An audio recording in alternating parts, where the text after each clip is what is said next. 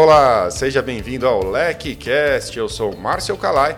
No episódio de hoje nós vamos falar sobre lobby. É isso mesmo que você ouviu: lobby, relações institucionais e governamentais, relações governamentais, enfim, vamos descobrir logo de início como chamar esta importante função que vem ganhando força cada vez mais nos últimos anos. E para me ajudar nessa tarefa importante, eu estou com Rodrigo Navarro, que é sócio da Consult Master e também presidente executivo da Abramat. Rodrigo, obrigado por estar com a gente hoje aqui no LikeCast, cara. Prazer te receber aqui. Obrigado, Márcio, pelo convite. É um prazer estar aqui com todos. Rodrigo, sem muitas voltas, cara, eu acho que a gente precisa começar pelo, pelo, por essa, essa provocação inicial, né? Muita gente vê lobby como um problema, né? Essa expressão já foi utilizada de forma pejorativa por muito tempo e traz uma carga, muitas vezes, é, até de forma equivocada, na minha opinião, mas vou deixar para você essa, essa tarefa. Lobby, RIG, Helgov, qual que seria a nomenclatura? São as mesmas coisas ou a gente pode tratar de forma diferente? O que, que você vê sobre isso? Olha, Márcio, esse é um, um ponto, digamos assim, histórico. Né?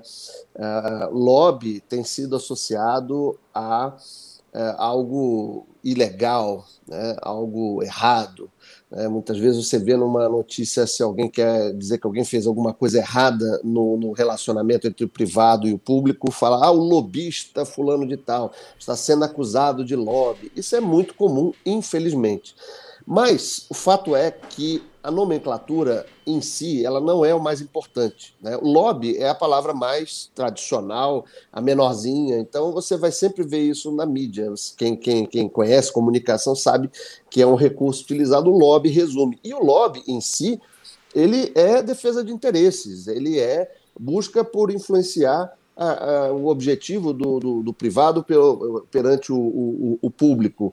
Agora, é, eu até já escrevi um, um artigo sobre isso, 10 mitos sobre a atividade de relações institucionais e governamentais, e uma delas é essa: você não pode usar lobby, tem que usar Helgov. E eu já ouvi, foi engraçado, porque eu já ouvi, não, peraí, Helgov não, porque Hel é inferno, Gov é governo do inferno, também não pode usar Helgov, tem que usar RIG. É, e o RIG, é, que significa Relações Institucionais e Governamentais, foi o termo, vamos dizer, oficial usado uh, uh, pelo Ministério do Trabalho e Emprego quando ele colocou essa atividade uh, como uma das ocupações né, que você tem lá descritos, com as competências e tudo. Só que RIG, né, tem que usar RIG, só que se você for no dicionário buscar o que, que é, é, é RIG em inglês, você vai ver que é algo de você, de forma artificial de forma errada, manobrar, né, é, ludibriar. Então também tem esse nome, né? They rigged the elections. Na época lá do Trump, Trump falou the election was rigged. Né? Então também não pode usar rig. Eu já vi RI, e aí confunde com relações com investidores. Eu já vi também alguns cursos, não, vamos ter um curso de RIGOV. então, assim, é, eu uso a nomenclatura que foi convencionado utilizar, que é RIG, né? mas não tem problema nenhum de usar lobby. Né? Você pode usar, deve usar a palavra para representar essa atividade legítima, né? constitucional, defesa de interesse, é, é importante. Então, nomenclatura, se fosse resolver, estava resolvido, era só mudar o nome, né? Então, não é mais lobista, é o profissional de relações institucionais e governamentais, pronto, resolveu tudo. E não é assim, né? não é só a nomenclatura. É, é, é, verdade. Eu, eu gosto de começar por esses pontos e até você falou que usar o lobby é uma estratégia de comunicação e eu fiz isso de propósito, deixei esse nome para o nosso episódio de lobby justamente para despertar a atenção de você ouvinte que está aqui com a gente, está nos assistindo e, e, com certeza quer saber mais sobre, sobre isso e por que esse tema aqui no LecCast. E aí para a gente é, contextualizar, eu queria que você trouxesse um pouco da história da, desse, dessa atividade no Brasil. Quer dizer, é, talvez não seja à toa que essa é, nomenclatura tenha sido atribuída a alguns problemas que nós tivemos no passado. Eu imagino que, que nem sempre a atividade foi organizada como ela é organizada hoje e bem tratada como ela é bem tratada hoje. O que, que você pode contar sobre o histórico das relações governamentais no Brasil? Então, Márcio, é, é uma evolução. Né? Você tem razão quando você coloca é, lá atrás, houve muito, muitos problemas, sim. É, você, normalmente, no passado, você tinha essa atividade de lobby, de relações institucionais e governamentais, é, baseada no network, baseada na rede de contatos. Você escolhia para sentar nessa cadeira de lobista, de profissional de relações governamentais, alguém que sabia, sabia abrir as portas, tinha os contatos, né? tinha um, um, um network bom. Por isso é que você vai olhar e ah, quando é, houve uma série de privatizações, setor de telecom, por exemplo, é, você escolhia para a presidência daquela empresa alguém que tinha sido do governo, tinha sido um ex-ministro, né? tinha alguém, no caso de telecom, alguém ex-Anatel, né? porque naquela prerrogativa, ah, ele conhece todo mundo, vai resolver todos os problemas, vai saber abrir as portas. Aí. E não é só isso, é claro que o network é, é foi, será sempre importante, né? mas não é mais o elemento único. Né? É, a AL Network veio se uh, somar à experiência desse profissional. Então, todos nós estamos passando por uma baita de uma experiência que é a pandemia do Covid. Então, durante essa experiência que nós estamos é, é, passando, você tem histórias já para contar, você tem é, histórias de superação, de sucesso, de fracasso, de aprendizado, e assim também é com a área de RIG. Quando você traz uma fábrica é, é, do exterior para cá, você muda uma legislação, você altera um, uma estrutura de impostos e tudo isso, você tem ali uma história para contar, o famoso storytelling. Né? E essa experiência de sucesso, de aprendizado, também hoje pesa muito. É, alguém que já passou por uma crise certamente consegue é, é, é ter aprendizados para usar em outras experiências, em outros casos. E o terceiro elemento é o conhecimento específico. Esse veio se agregando né, nessa equação, podemos chamar assim, há, menos tempo. Por quê? O conhecimento específico ele parte da necessidade de você entender a organização que você está trabalhando. Então, você é uma, é uma área transversal, ela precisa comunicar, é, é, interagir com todas as outras áreas da organização. Então, esse conhecimento específico da empresa, a cultura, o histórico daquela organização que você está trabalhando. Uh, o conhecimento específico do setor ou setores que a organização está inserida. Então, você é, é, precisa entender como é que é o setor A, B, C, que a empresa, a organização, ela atua, né? quais são os desafios, quem são os interlocutores, é, quem são aliados, né? A, a, a, as entidades setoriais que atuam ali, etc. E, mais recentemente ainda, a questão de conhecimento específico de como fazer o RIG, das competências para você fazer isso, que não são poucas. Só para você ter ideia, quando a gente trabalhou junto ao Ministério do Trabalho e Emprego para definir é, é, o que seria o RIG, nós levantamos 91 competências né, que estão lá no site do Ministério do Trabalho para você pesquisar. Então, hoje, o RIG ele veio do network, foi a, a, é, é, somado a questão das experiências vividas e depois o conhecimento específico. Na minha época, eu já tenho 30 anos nessa área, não tinha curso de RIC. Você aprendia na prática, você aprendia com alguém que já fazia. Né? Uh, hoje você tem cursos de curta duração, de média duração, de pós-graduação. Uh, eu mesmo estou dando aula em mestrado, em doutorado, até no exterior. E isso não é algo só do Brasil, isso também está acontecendo no mundo todo. A, a, a importância estratégica dessa atividade ela está crescendo. Não fosse assim, você não teria tantos temas ligados a externalidades. Não é? é importante também, Márcio, a gente falar fazendo até um, uma ligação com a primeira pergunta que você fez. O RIG, Relações Institucionais e Governamentais, você vê que engloba duas coisas: o relacionamento institucional e o governamental. A relação com o governo, ela precisa ser é, institucional. Não é porque eu conheço o senador Márcio, o governador Márcio, que eu vou lá e, e quebra um galho para mim. Isso é lá que a gente chama do old school. Né? E às vezes funcionava, e muito bem e rápido, e o cara falava, nossa, como o cara é fantástico, porque né, tem esse relacionamento todo. Então, isso é lá atrás. Hoje você tem técnicas, você tem ferramentas para fazer isso, mas precisa ser institucional. Agora, nem toda relação institucional é só com o governo. Né? Então, você tem relacionamento institucional com uma ONG, né, uma organização não governamental, com um sindicato, com aquela comunidade que fica ali próxima da, da, da sua fábrica ou da sua matriz. Então, é, é, veja que na própria definição dessas três letrinhas do RIG, você tem duas atividades distintas. Uma mais ampla, que é o institucional, que incorpora a, a, o relacionamento com o governo e aquela específica com o governo. E é interessante você ver que até nas é, buscas de emprego, nas ofertas de emprego, você tem, ah, estamos buscando um profissional de RIG. Pô, tem certeza? O cara vai lidar com mídia, sindicato, governo. Não, não, não, não. É para lidar ali, principalmente com governos estaduais. Ora, bolas, então você está ali buscando um profissional de RELGOV, de relações governamentais, não é mais amplo assim. E esse é um, é um ponto hoje porque é, esse profissional está entrando em áreas como o ESG, Environmental Social Governance, questões de diversidade, de inclusão, de reputação. Né? Então, é, é, é uma área bastante ampla que certamente não é fácil de atuar, precisa de muita capacitação. Capacitação é a palavra-chave hoje nessa área.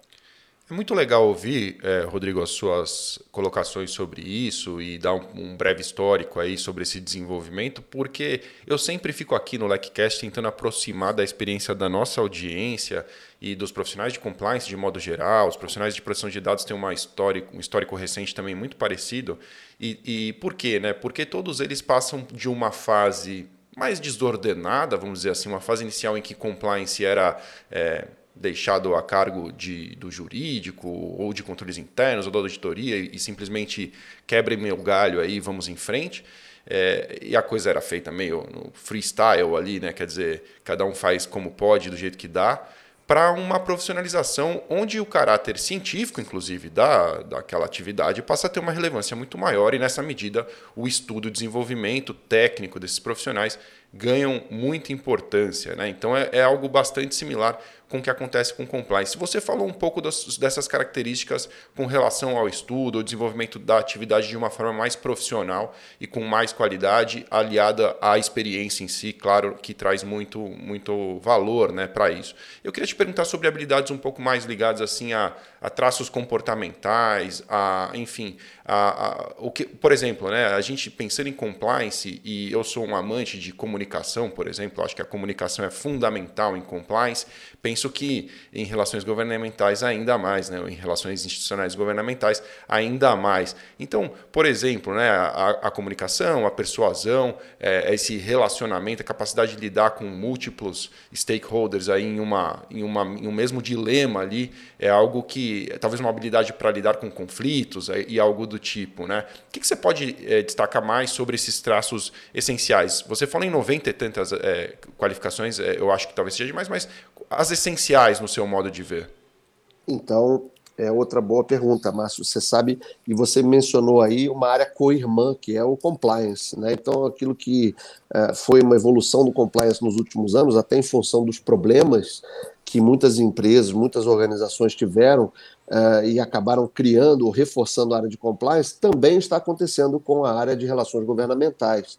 Ou seja, aquelas empresas que já tinham uma área, mas não dava muita atenção, era ali no nível gerencial, ou mesmo no nível de coordenação, está subindo na hierarquia, está chegando no C-level, né?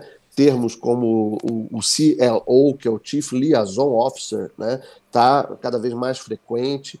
Uh, os próprios CEOs estão reconhecendo isso, porque uma pesquisa recente da McKinsey mostra que 60% dos CEOs consideram o engajamento externo entre as três maiores prioridades da sua agenda, né? ou a maior ou entre as três.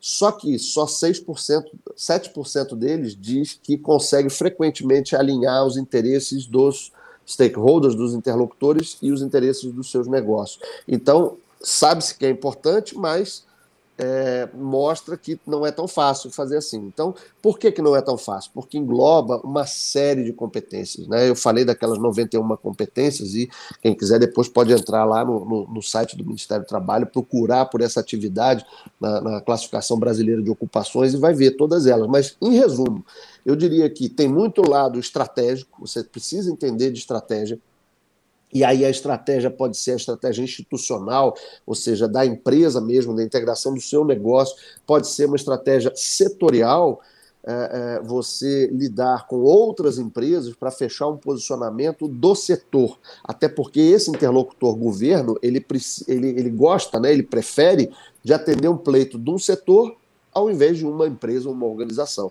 Então, só aí que, que temas eu vou levar do ponto de vista direto, institucional, que temas eu vou levar do ponto de vista setorial, costurar é, é, no meu, nas empresas do meu setor e até uma estratégia cross-setorial. Você está vendo agora aí é, é, discussões da reforma tributária que vai afetar todo mundo. Tá, estão todos os setores se organizando, conversando para tentar levar uma proposta que seja melhor né, é, é, para o, o, o, todo. Né?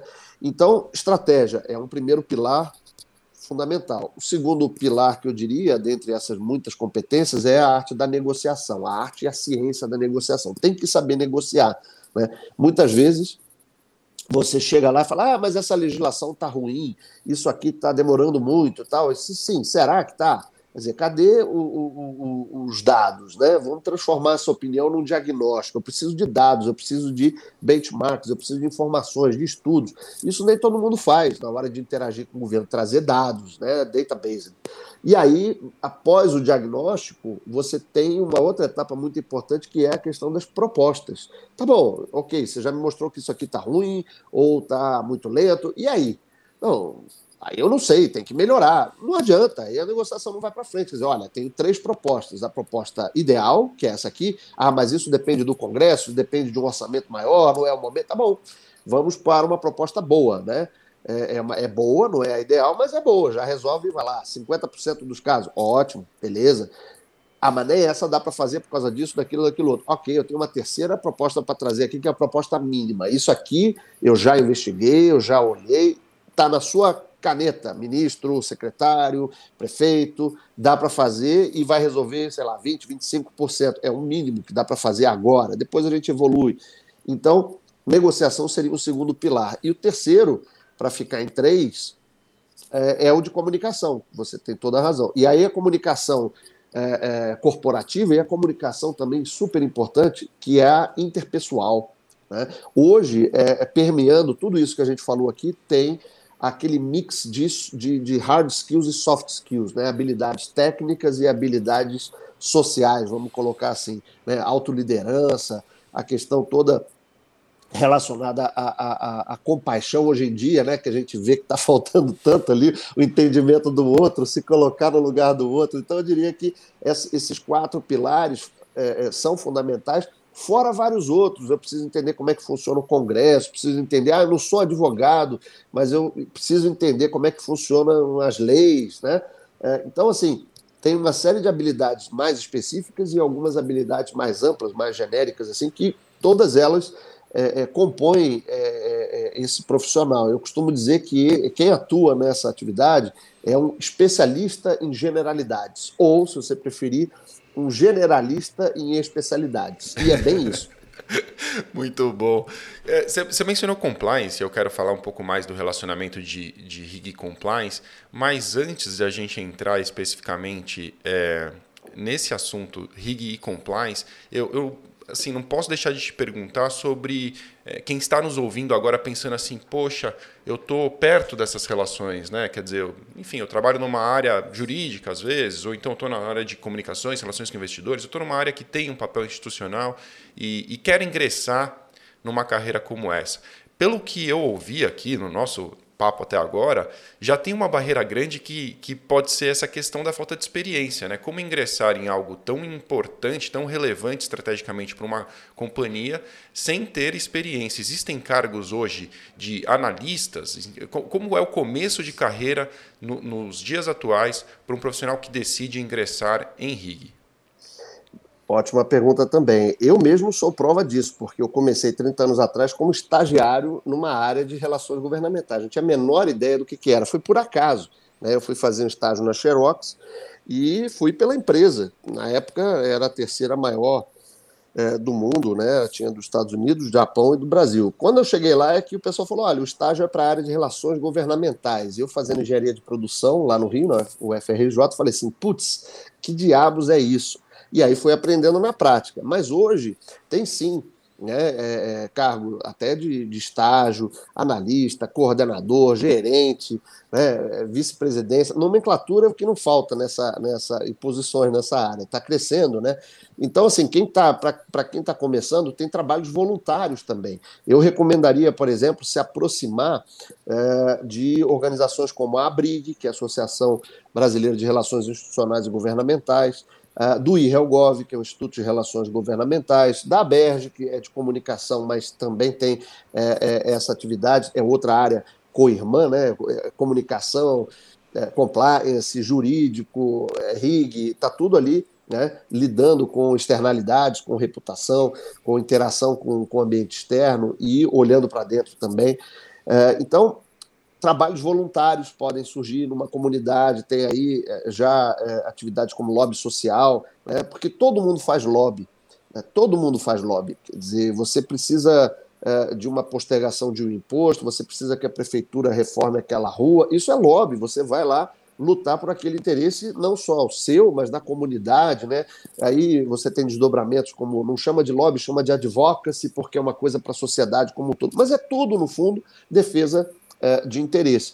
Agora, o que, que tem acontecido e por que, que também isso está mais é, difícil é, de, de, de, realizar? Porque é, nós tivemos um fenômeno aí com a, com a, com a Covid, você, é, dentre os números efeitos aí que, que aconteceram, você hoje interage com muito mais gente de forma muito mais frequente. Está todo mundo exausto ao final do dia, porque fez, em vez de duas ou três reuniões, que era o normal presencialmente você fazer, você faz 15 reuniões. Termina aqui, começa outra ali e tal, tudo digital, e o pessoal aprendeu que dá para fazer isso como a gente está fazendo, conversar com qualidade. Né? E, então, assim, é um outro desafio o pessoal ficar antenado. Eu, nas minhas aulas, né, é, provoca o pessoal, porque depois da, da, da, de ouvir tudo ali da, da, aula, e talvez aqui também, o pessoal fala: nossa, mas ficou mais difícil de trabalhar dessa forma. É, ficou mais complexo, mas estamos apenas no começo. Se você acha que tem muita informação, que a gente está passando aqui rápido, né? Muita informação, espera para ver. É, você vai ter muito mais informação daqui a pouco. Então, assim, você tinha. Hoje você tem acesso né? E aí, voltando na questão das competências, o, o, o no passado, é, eu me lembro que eu tinha que chegar cedo para pegar o diário oficial para ver se saiu alguma legislação importante. Isso era um trabalho de estagiário lá. Né? Olha aí. É, hoje você tem ferramentas digitais que chamam a sua atenção, fala: olha, Márcio, opa, saiu uma medida provisória aqui que te interessa, leia na página 14, está aqui o recorte. É, pô, aí é mole. Então, agora, o problema é que você hoje tem que lidar com excesso de informação que você facilmente obtém. Não é saber onde é que tem informação e deter a informação, é saber compartilhar a informação que está ali muito fácil. Então, trabalho junto a essas entidades, trabalhos voluntários, cursos é, é, de curta duração, não precisa partir logo para um MBA, como que eu coordeno, por exemplo. Né? Você pode é, fazer cursos ali, eu mesmo também ministro cursos de oito horas, o cara sai dali né, com, uma, com uma visão é, é, legal do que, que ele precisa aprofundar. Óbvio, não vai esgotar o assunto é, é em oito horas, nem nas 18 disciplinas de um MBA. Você vai ter que ter um aprendizado é, é, constante. Agora tem um termo bonito que é o lifelong learning, né? É isso aí. Oh, se tem um termo que se aplica à RIG, é lifelong learning. Você vai estar sempre aprendendo. Outro caso, Big Data. Você precisa cada vez trabalhar com mais dados, então você precisa ter também competência sobre lidar com essas ferramentas, com esse mundo digital, com obtenção, processamento e análise de é, é, dados, sem perder o lado humano. Não é a máquina que vai resolver tudo, não. É, o RIG 4.0 ele vai muito além só de tecnologia, só de dados. Certo? Muito legal te ouvir, cara, porque Faz muito sentido, né? E, e, assim, olha que coisa interessante. Eu não quero ser saudosista também, mas eu, eu, a gente acha que a nossa fase é sempre mais difícil, né? Quando eu era, quando eu era estagiário de direito, também li o Diário Oficial, horas e horas para encontrar as publicações, né? Serviço de intimação a gente recebia da, da vinha o papelzinho cortado do jornal, assim, com, com a publicação, mas a gente queria pegar antes, então a gente já lia esse diário todos os dias. Mas sem dúvida, essa digitalização, evolução, tecnologia traz muita melhoria para qualquer setor. Essas techs né, são tão importantes em todos os, os segmentos, é, por que não pensar em você que está nos ouvindo e vai ingressar num universo como esse? Por que não pensar em trazer, talvez, para os profissionais é, mais antigos do setor, que talvez não tenham esse apreço ou não tenham essa habilidade né, criada desde já? Você pode ser um grande inovador, né? você pode trazer a inovação para esse setor por ser uma pessoa mais antenada nessas tecnologias. E, e o Márcio, está acontecendo, viu? Num projeto que nós temos em conjunto, com muito orgulho, que é o primeiro anuário de Relações Institucionais e Governamentais do Brasil. Veja só, lançamos isso juntos, né? A Consult Master, a LEC a Victory Partners, em 2019, idealizou isso, pegou o apoio da Briga do IRELGOV, e desde 2019 temos aí um anuário, um quem é quem. Aliás, deixo o, aqui o, o, o nome, o, né? Anuário Origem, né? Importante para que quem não conhece. A gente tem também essa coisa de achar que as pessoas vão saber de do que a gente está falando aqui. E muita gente não conhece. Anuárioorigem.com.br você vai ter todas as informações sobre esse grande projeto. Mas diga, que mais você pode contar então, sobre ele? Ali, no Origem, foi a primeira vez que você começou a compilar dados, porque a participação no Origem das lideranças de RIG é gratuita, mas você tem que preencher uma, uma pesquisa. E com base nesses dados, a gente começou a ver que você estava falando de atração de jovens, está acontecendo e muito, né? Jovens indo para essa área, tá certo? E uh, uma das razões também é ah, o jovem, o millennial, né, geração X, E, Y, ou seja, já sei em qual que está agora, mas é, vai trabalhar ali numa startup. Poxa, legal, bolei uma ideia aqui, vamos fazer uma coisa legal tal. Qual é um dos principais problemas que essas startups enfrentam? Não é grana, porque tem muita gente disposta a colocar é, é, é recursos para ver esse projeto dar frutos ali mais na frente. Não é gente brilhante, porque tem muita garotada brilhante, gente de qualquer idade, é, raça, credo, etc., super capaz para trabalhar nisso, mas é a falta de um ambiente regulatório adequado para aquela iniciativa prosperar. Quantos exemplos a gente teve no início daqueles aplicativos de mobilidade é, individual, das bicicletas, dos patinetes, agora vai ter drone, agora vai ter o carro autônomo. Já pensou o papel de RIG nessas funcionalidades novas? Olha aí, tá, tá por construir, cara. E não é só no Brasil, é no mundo inteiro. Então, assim, é uma atividade com um futuro incrível. Eu, se pudesse voltar no tempo, não escolheria outra área para me desenvolver. É aquela história, sem querer ser saudosista, mas com a tecnologia que você tem hoje, você consegue fazer um, um RIG 4.0 de uma forma muito mais efetiva, né, muito mais eficaz uh, e também com muito mais desafios, porque o outro lado da mesa também tem esses recursos, isso às vezes o pessoal esquece. O governo que está ali tem dashboards também, tem KPIs, tem, sabe o que, que, o, que, o que te perguntar, sabe dado de tudo, se for uma empresa multinacional, né, o que, que você está fazendo em outros lugares. Então, assim, é mais desafiador hoje. É, com certeza. Mas essa, essa atividade tem tudo para crescer. Se fosse fácil, todo mundo faria. Importante que seja difícil mesmo, mas ouvir você falar, Rodrigo, é muito legal e não me parece saudosismo nessa medida, porque quando você diz que não escolheria outra atividade, mostra sua paixão por isso que pela essa atividade que você desenvolve e que fica claro para todo mundo que está ao seu lado ou mesmo te ouvindo aqui isso é muito bacana porque é, transmite para o jovem para quem está pensando em ingressar é, que é realmente uma atividade apaixonante que vale esse esforço e que tem muita coisa boa para desenvolver é, em relações institucionais e governamentais eu falei que eu ia te perguntar de compliance nosso tempo está voando aqui mas eu não quero deixar de te perguntar de uma maneira um pouco diferente. Né? Não vou é, entrar em detalhes de compliance aqui, a gente tem muitos episódios já sobre isso, mas eu, eu gosto de trazer a visão das outras áreas sobre compliance. E aí eu vou te pedir para ser absolutamente transparente se tiver que contar alguma história, se tiver algum caso. As pessoas adoram histórias, né?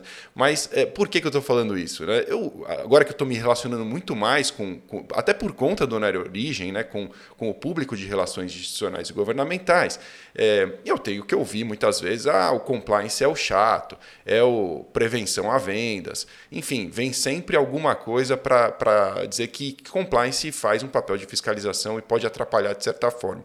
É, mais do que repetir isso, que não me parece preciso, o que eu queria é, saber de você é o que, que você espera de um profissional de compliance que possa verdadeiramente ajudar o profissional de RIG a trabalhar. Porque, na minha visão, o profissional de compliance é um grande parceiro das áreas, ele tem que educar, ele tem que criar cultura, ele tem que desenvolver um pensamento e mudar a forma com a qual aquela empresa, aquela companhia faz os seus negócios. Então ele tem esse papel. Mas o que esperar? Olhando de RIG para compliance, o que você gostaria de dizer aos profissionais de compliance? Atuem de qual maneira para nos ajudar a desempenhar a nossa função? Boa, é, é uma área co-irmã, Márcio. Eu vejo assim, uma área co-irmã com habilidades diferentes, competências necessárias é, diferentes, porém complementares, e de preferência, isso é uma visão minha, no meu doutorado eu, eu mapeei 15 multinacionais que atuam no Brasil de oito nacionalidades diferentes. E a ideia inicial do doutorado era ver os pontos comuns de como aquelas áreas de RIG operavam, tá certo?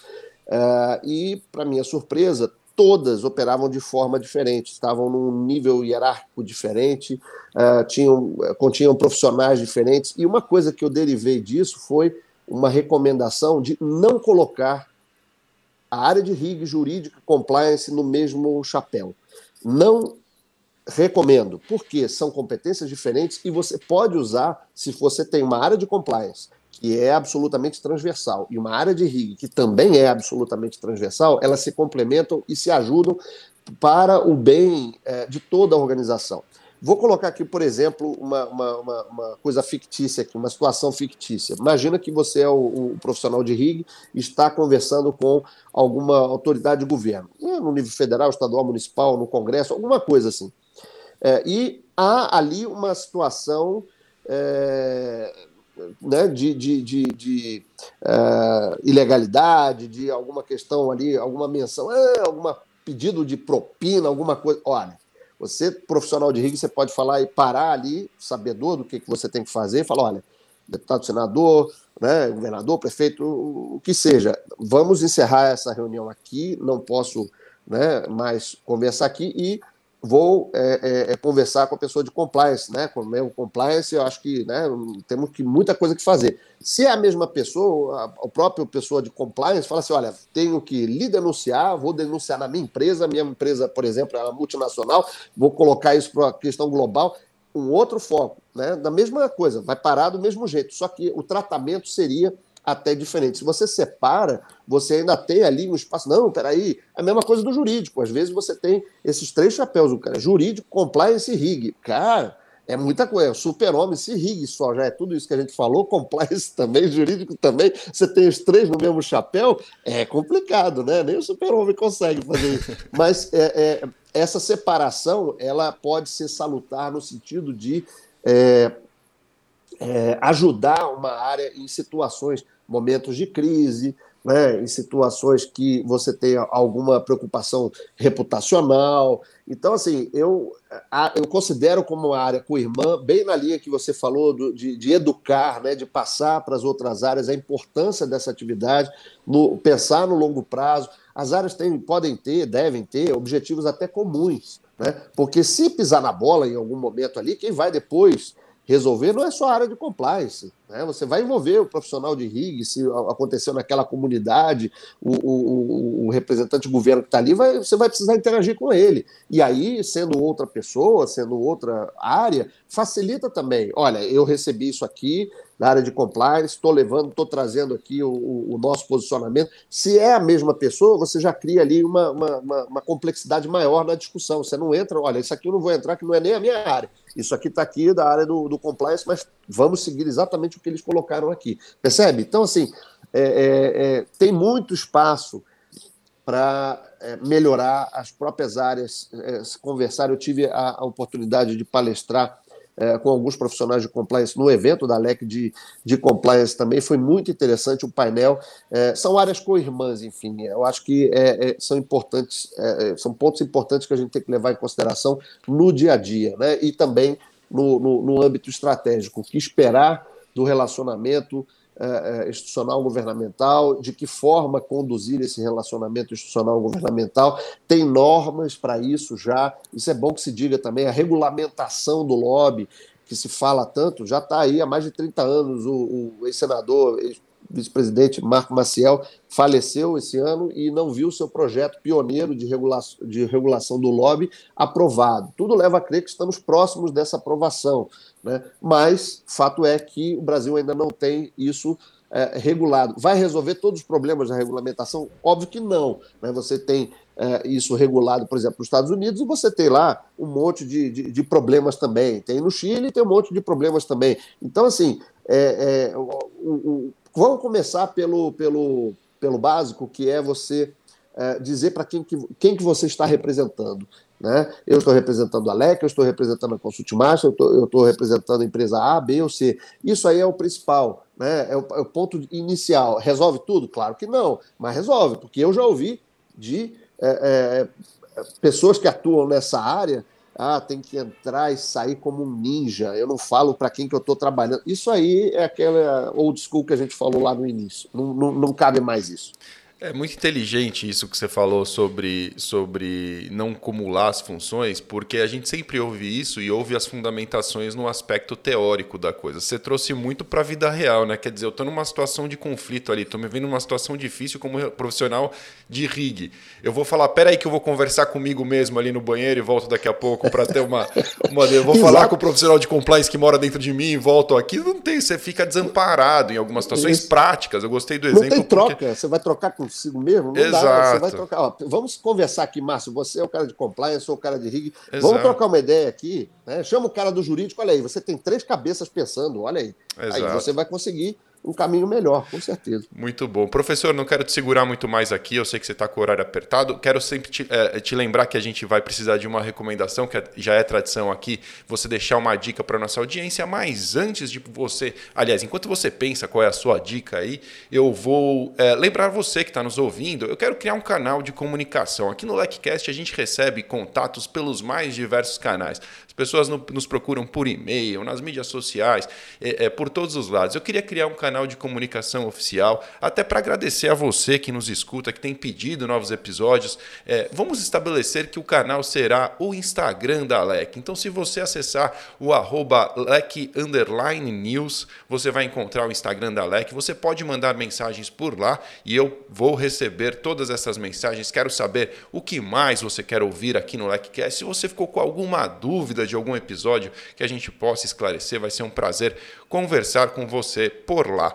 Rodrigo, o que, que você pode deixar de dica para a gente encerrar nosso episódio?